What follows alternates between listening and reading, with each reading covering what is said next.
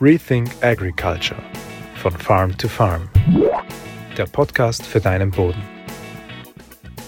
Wenn wir uns überlegen, warum Pflanzen am Acker schlecht oder gut wachsen, dann kommt meistens als erster in den Kopf Wasser, Regen. Hat es zu viel geregnet, hat es zu wenig geregnet?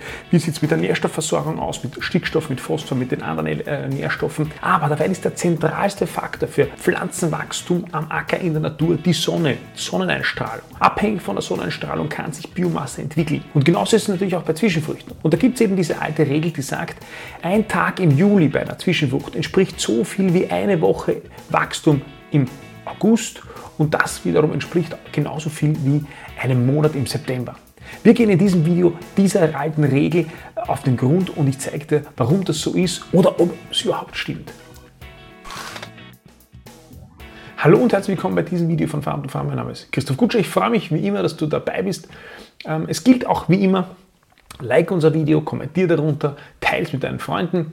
Ich sage das schon so automatisiert in diesen Videos, aber es ist wirklich so, es hilft uns, ähm, wenn du diese Videos irgendwie damit interagierst. Wir schauen uns also heute an, was dran ist an der alten Regel bei der Aussaat einer Zwischenfrucht. Wenn du früh dran bist im Juli, dann ist ein Tag im Juli so viel wert wie eine Woche im August oder so viel wert wie ein Monat im September. Das schauen wir uns immer an. Woran kann es liegen? Es liegt, das habe ich schon Eingangs äh, im Intro gesagt, es hängt mit der Sonneneinstrahlung zusammen. Und das ist eigentlich ganz interessant, wenn man sich das mal vor Augen führt. Das ist alles kein besonders neues Wissen, das hast du wahrscheinlich auch in der Schule gelernt, aber sich das in den Kopf zu rufen und im Zusammenhang mit Pflanzenwachstum zu geben, ist, finde ich, hochspannend. Wir leben ja bekanntermaßen auf der Nordhalbkugel der Erde und damit ist es so, dass ähm, je nördlicher wir leben, desto, steil, desto schräger tritt das Sonnenlicht zu uns auf die Erde. Also Süden am Äquator haben wir immer Sonneneinstrahlung äh, vertikal, sozusagen immer von oben und damit auch den geringsten Weg durch die Atmosphäre, durch die Luft auf der Erde. Aufgrund dieses geringen Wegs ist natürlich auch ähm, der Verlust der Energie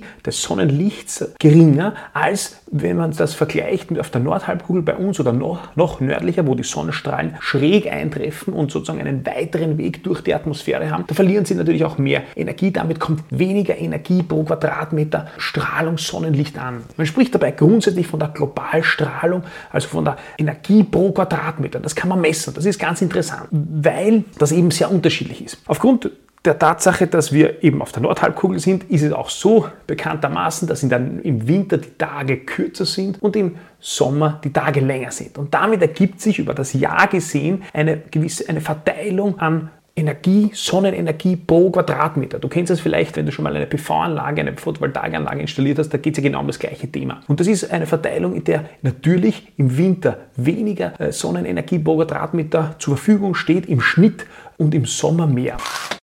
Werbung. Eine ganz kurze Werbung für uns. Ich spreche ja unter anderem auch deshalb über Zwischenfrüchte so oft und so gerne, weil wir sie selbst entwickeln, produzieren und verkaufen und mir das Thema an sich einfach sehr liegt, mich fasziniert. Ähm, unsere Zwischenfruchtmischungen, die stehen für einen hohen Artenreichtum, also verschiedenste Pflanzenarten aus verschiedenen Pflanzenfamilien versuchen wir da immer zu integrieren. Wir haben Standardmischungen, die wir anbieten. Ähm, das ist immer alles mit Spurenelementen und einer Biostimulanz gebeizt. Wir bieten auch individuelle Mischungen ab 25 Hektar an. All das findest du auf unserer Website www.farmtofarm.eu. Schau vorbei, wenn es dich interessiert. Und jetzt geht es weiter mit dem Video. Werbung Ende.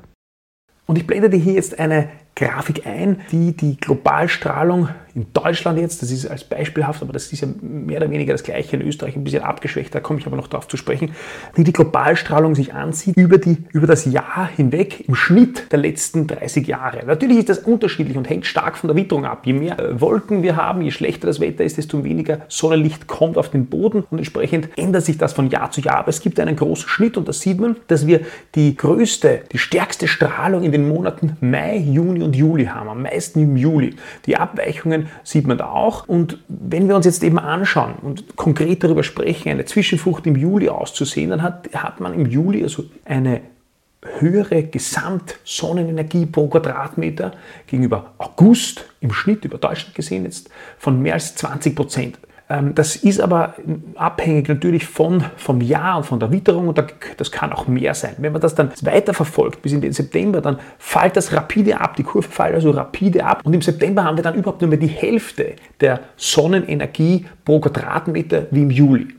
Das heißt, es fällt massiv ab. Klarerweise die Tage werden im September auch kürzer und das geht dann Richtung Oktober, November, Dezember hinaus wesentlich stärker.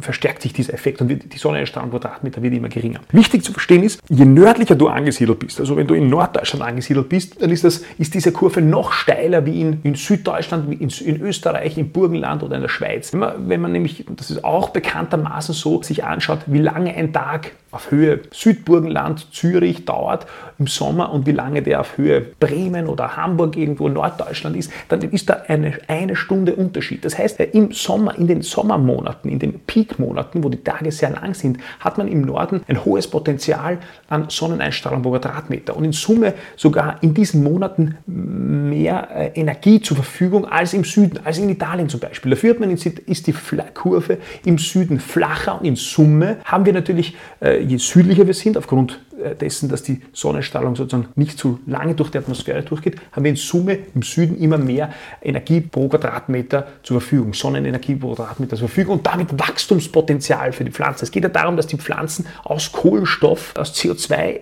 Kohlenstoff binden und damit wachsen können. Und das können sie ja nur durch Photosynthese, durch Sonnenlicht und deswegen reden wir darüber.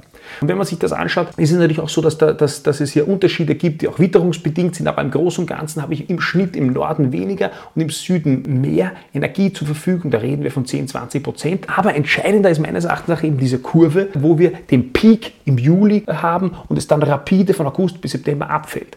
Damit ist klar, dass tatsächlich es so ist, dass ich, wenn ich eine Zwischenfrucht im Juli aussehe, dass ich da in der Zeit, in der sie wachsen kann, dass die Pflanze natürlich da wesentlich mehr Biomasse in der gleichen Zeit bilden kann, äh, wie wenn ich sie im August aussehe oder wie wenn ich sie im September aussehe. wenn wir nochmal zurück auf diese Kurve, diesen, diesen, diesen Gesamtzahlen der letzten 30 Jahre in Deutschland anschaut und sich da immer die Extreme anschauen, dann ist es so, dass vier Wochen Wachstum im Juli, von, aufgrund, nur, nur jetzt gesehen aufgrund der Sonneneinstrahlung, vier Wochen Wachstum auf, äh, im Juli entsprechen im extremsten Fall fast sechs Wochen Wachstum im August. Also der August müsste sechs Wochen haben und im extremsten Fall müsste der September zehn, fast zehn Wochen haben, um die gleiche Sonneneinstrahlung den Pflanzen zur Verfügung zu stellen wie vier Wochen im Juli. Das sind jetzt die extremsten Fälle, aber das, darum geht es ja, um ein bisschen ein Gefühl zu bekommen, welche Unterschiede da sind. Und damit ist meines Erachtens nach vollkommen klar, dass die Regel mit dem ein Tag ist eine Woche, ist ein Monat zwar nicht ganz stimmt, aber die Tendenz stimmt und es ist deshalb so wichtig, dass man so früh wie möglich mit der Außer mit der Zwischenfrucht dran ist, um diese Sonnenenergie zu nutzen. Und meines Erachtens auch gerade im Norden, wo es ohnehin schon schwierig ist, weil natürlich auch die Ernte später ist, rasch die Zwischenfrucht auszusehen, ist es gerade im Norden noch einmal wichtiger, zu versuchen, so früh wie möglich die, die Zwischenfrucht in den Boden zu bekommen und Wachstum zu haben, weil ja eben diese Kurve noch steiler ist und weil das Potenzial im Juli, im August um ein Vielfaches größer ist, als ich dann später hinaus habe. Und ganz interessant, wenn man sich dann noch anschaut, die letzten Monate, September, Oktober, Dezember, dann fällt das noch mehr rapide ab. Das, das, das, das, das, das zeigt die Schwierigkeit von Zwischenfrüchten, Zwischenfruchtaussaaten im Herbst nach Körnermais, nach Silomais zum Beispiel. Wir haben ja unsere Zwischenfrucht Herbstmax, die dafür gedacht ist, nach Silomais auszusehen. Und da sieht man, dass natürlich das ein unfassbarer Unterschied ist, ob ich die Anfang September aussehe, denn der September hat insgesamt wahrscheinlich so viel Sonnenenergiepotenzial wie Oktober und November und fast der ganze Dezember. Vielleicht auch hier etwas übertrieben gesagt, aber es, es ist, wenn man sich diese Fläche anschaut, nicht weit davon weg. Und entsprechend wird es immer schwieriger, je später ich mit solchen Winterzwischenfrüchten nach Mais oder nach herbstfallenden Früchten hineinkommt, dass sich die vor dem Winter noch entwickeln können. Und auch hier gilt, das ist dramatischer oder, oder gravierender dieser Effekt, je nördlicher du angesiedelt bist und eher nicht so dramatisch oder wird immer weniger äh, gravierender Effekt, wenn du südlicher angesiedelt bist. Also, die alte Regel, ein Tag Wachstum im Juni entspricht einer Woche Wachstum im August, entspricht einem Monat Wachstum im September. Das stimmt nicht ganz, das ist ein bisschen übertrieben, aber es stimmt schon, dass es da ganz große Unterschiede gibt und es stimmt deshalb auch, dass es auch aus diesem Aspekt ganz wichtig ist, so früh wie möglich die Zwischenfrucht in den Boden zu bekommen, um so viel und so starke Sonnenenergie wie möglich zu bekommen. Denn letztlich ist es ja unser Ziel, dass wir Kohlenstoff binden aus der Luft, aus dem CO2 und eben in den Boden bringen, um Bodenfruchtbarkeit zu fördern, um Bodenleben zu füttern, äh, um Biomasse in den Boden zu bekommen, um organische Substanz zu steigern und, und, und. All das gründet für eine Zwischenfrucht und all das schaffen wir, je mehr Sonneneinstrahlung zur Verfügung steht. Also ich hoffe, du hast aus diesem Video was mitnehmen können und ich hoffe, wir sehen uns beim nächsten Mal. Bis bald. Rethink Agriculture von Farm to Farm. Der Podcast für deinen Boden.